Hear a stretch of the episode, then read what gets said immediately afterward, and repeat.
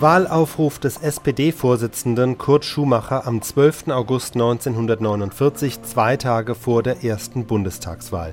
Schumacher betont die Signalwirkung dieser Wahl. Schließlich findet sie gemeinsam in allen drei Westzonen statt, was den Willen zur deutschen Einheit unterstreiche. Gleichzeitig seien die Wahlen auch von großer Bedeutung für das deutsch-französische Verhältnis. Der 14. August ist der erste politische Wahltag in Deutschland. Er wird seine Bedeutung nach innen und außen haben. Er bestimmt die Entwicklung, in der die deutsche Politik geht. Er bestimmt aber auch die Meinung über Deutschland im Ausland. Der 14. August ist aber auch der erste Tag, an dem die Bewohner der französisch besetzten Zone zusammen mit den Einwohnern der Beatzone einen politischen Willen bilden. Das ist von größter Bedeutung.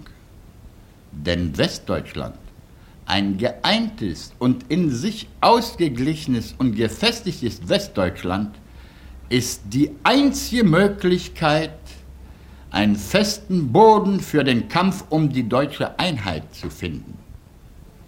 Westdeutschland muss politisch nach innen und außen so frei und demokratisch sein, muss sozial eine solche Qualität von Gerechtigkeit und gutem Willen aufweisen, dass es eine magnetische Wirkung auf den deutschen Osten ausstrahlt. Das Verhältnis zwischen Frankreich und Deutschland ist gewiss politisch und vielleicht mehr noch menschlich das Kernstück der Reorganisation Europas. Es hat keinen Zweck, sich in Beteuerung gegenseitigen guten Willens zu erschöpfen. Dieser gute Wille ist bei der größten Mehrzahl des deutschen Volkes gegeben. Und dieser gute Wille wird sich nach der Tradition des französischen Geistes auch bei der Mehrheit der Franzosen durchsetzen. Aber hart im Raum stoßen sich die Sachen und es gibt Differenzpunkte. Und ich meine, es ist besser, diese Differenzpunkte in sachlicher Auseinandersetzung durchzukämpfen, als sie zu ignorieren und Gefühle der Abneigung und des Misstrauens auf beiden Seiten entstehen zu lassen. Bei der Auseinandersetzung über die Meinungsverschiedenheiten, wenn sie nur von dem guten Willen zur Einigung getragen sind, wird sich mehr und Besseres ergeben als bei bloßen leeren Deklamationen. Nun, in Bonn ist das deutsche Staatsgrundgesetz geschaffen worden. In Bonn hat es Streitigkeiten zwischen den deutschen Parteien gegeben und damit auch Streitigkeiten zwischen einzelnen deutschen Parteien und einzelnen Besatzungsmächten. Legen wir die Karten auf den Tisch. Das Prinzip des Föderalismus ist ein Begriff, unter dem sich heute jeder in Deutschland etwas anderes vorstellt und offenbar auch im Ausland. Man kann über diesen Föderalismus streiten. Und ohne Zweifel wird die Deutsche Bundesrepublik föderativer sein als etwa die Republik von Weimar. Die Praxis muss es beweisen. Aber es ist nicht möglich und ist keine gute Sache, das Prinzip des Föderalismus als Waffe gegen Deutschland einzusetzen, um es politisch möglichst impotent zu erhalten. Mit einer Situation eines Rheinbundes würde sich das deutsche Volk in seiner Gesamtheit, einige Eventualseparatisten ausgeschlossen, nicht einverstanden erklären können und würde den Versuch, dieses Prinzip zu praktizieren, als eine feindselige Haltung gegen das deutsche Volk empfinden. Wir brauchen einen starken Bund. Wir möchten die Länder so föderativ wie möglich aber wir müssen die Zentralgewalt so stark wie nötig haben. Diese Zentralgewalt hat nämlich die Aufgaben, die inneren und äußeren Kriegsfolgelasten zu tragen. Das können keine Einzelländer und das sollen keine Einzelländer. Und vielleicht überlegt man sich auch auf der Seite der französischen Regierung und des französischen Volkes, dass man ein staatsrechtliches Prinzip, das man für die Regierung des eigenen Landes für völlig ungeeignet hält, nicht für die Regulierung der staatsrechtlichen Verhältnisse eines anderen Landes durchsetzen sollte. Es ist gut und richtig von der deutschen Sozialdemokratie gewesen, die Kompetenzen des Bundes in Bonn auch auf die Gefahr einer großen, peinlichen Auseinandersetzung mit den Besatzungsmächten durchzusetzen. Jetzt hat Bonn wenigstens das Zutrauen der gutwilligen Deutschen. Ein Westdeutschland der elf Vaterländer, ein Westdeutschland etwa im Stil der alliierten Intervention vom 2. März dieses Jahres, hätte das Zutrauen der Deutschen nicht. Und die deutsche Demokratie muss, wenn sie sich durchsetzen soll, wenn sie vor allem den totalitären Ansturm aus dem Osten abwehren und einen Neonationalismus und einen Neofaschismus in Deutschland niederhalten soll, doch das Zutrauen der Menschen auf die Entwicklungsmöglichkeit zu einer besseren Zukunft haben. Nun, speziell in der französischen Zone scheint mir aber der Begriff dieses überbetonten Föderalismus völlig unangebracht zu sein.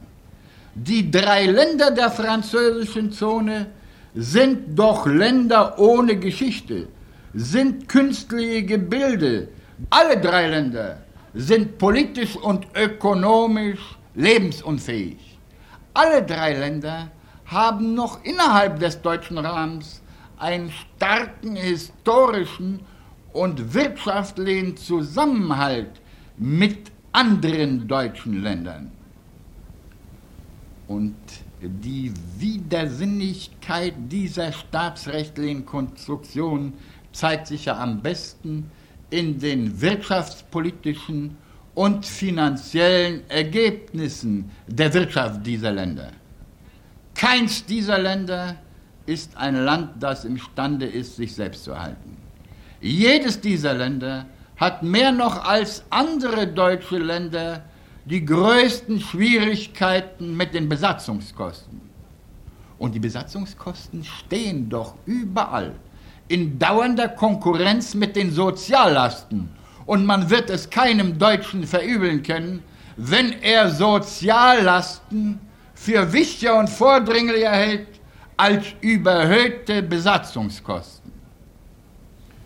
Alle deutschen Länder und gerade die Länder der französischen Zone sind das beste Beispiel dafür, sind ohne Aussicht für eine reale Zukunft, wenn nicht die Finanzhoheit beim Bunde liegt. Und die Finanzhoheit des Bundes wird wohl im Sinne einer Hilfestellung von keinem deutschen Land stärker beansprucht werden als von den drei Ländern der französischen Zone. Der Finanzausgleich allein kann diese Länder vorläufig einmal retten. Aber alle Länder müssen einer innerdeutschen staatsrechtlichen Neueinteilung und Neukonstruktion äh, zugeführt werden. Es hat keinen Zweck und ist ohne Zweifel kein Beitrag zur europäischen Befriedung, wenn die Länder der französischen Zone unter ökonomisch und finanziell und sozial besonders schwierigen Bedingungen leben müssen. Diese Dinge müssen ausdiskutiert und ausgetragen werden. Und darum ist die Schaffung der Trizone gerade für die Bewohner dieser drei Länder ein Schritt nach vorne. Ein Schritt nach vorne, der, wenn er von der Begünstigung und dem Wohlwollen der Besatzungsmacht getragen wird, für Frankreich nicht weniger bedeutsam im positiven Sinne sein kann als für Deutschland auch. Äh, vielleicht klingt das Wort von der deutschen Einheit anhand der historischen Erlebnisse der letzten 80 Jahre den Franzosen nicht lieblich in die Ohren.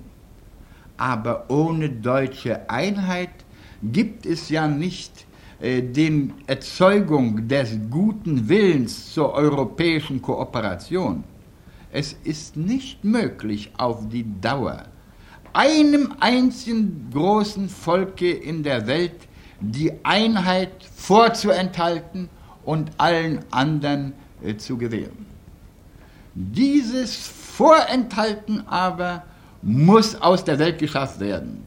Es muss bei der deutschen Bevölkerung, beim ganzen deutschen Volk der Eindruck entstehen, dass nicht eine fiktive Sicherheit, sondern eine reale Demokratie und eine reale europäische Gesinnung der Beweggrund alliierter, vor allem französischer Politik auf dem Kontinent sind. Das deutsche Volk, gerade in diesen geschwächten Gebieten, hat jetzt bei der Vereinigung mit der Bietzone neue Probleme, die auf die Dauer gesehen nicht leichter sind. Diese neuen Probleme bestehen in der Erhebung der Kaufkraft im dichtesten Zusammenhang mit den Arbeitenmassen der Bietzone. Das Ergebnis der Frankfurter Wirtschaftspolitik, also der Parteidiktatur der christlichen Demokraten, der freien Demokraten und der bürgerlichen Splitter, ist eine Schwächung der Kaufkraft auf etwa 60 Prozent äh, der Kaufkraft von 1936. Das Ergebnis ist eine steigende Arbeitslosigkeit bei einer sinkenden Anzahl von offenen Stellen und bei schrumpfendem Nationaleinkommen. Wir sind in Westdeutschland jetzt zugedeckt mit einer Fülle von Versprechungen von innen und außen. Und die Versprechungen des Frankfurter Wirtschaftsrats bezüglich einer günstigen Entwicklung der Konjunktur, einer Behebung der Arbeitslosigkeit, einer Erhebung der Massenkaufkraft und einer Verstärkung der Kreditzufuhren sind bisher alle bloße Versprechungen, falsche Prophezeiungen und Irreführung gewesen. Und darum wird das deutsche Volk gerade in den Ländern der französischen Zone stärker als bisher die sozialistischen Konsequenzen der Demokratie in Europa bejahen und durch seinen Wahlzettel verstärken müssen wenn die Deutschen um einen neuen Staat des europäischen Ausgleichs zu entwickeln, mit Recht eine Politik der permanenten Intervention der Besatzungsmächte ablehnen, dann lehnen sie auch ab eine Intervention kulturpolitischer Art, die von vornherein ohne Rücksicht auf ein Deutschland der nationalen Einheit die konfessionelle Situation in Westdeutschland machtpolitisch ausnutzen möchte. Wir werden zu einem Frieden und zu einem Ausgleich mit den kirchlichen Ansprüchen kommen.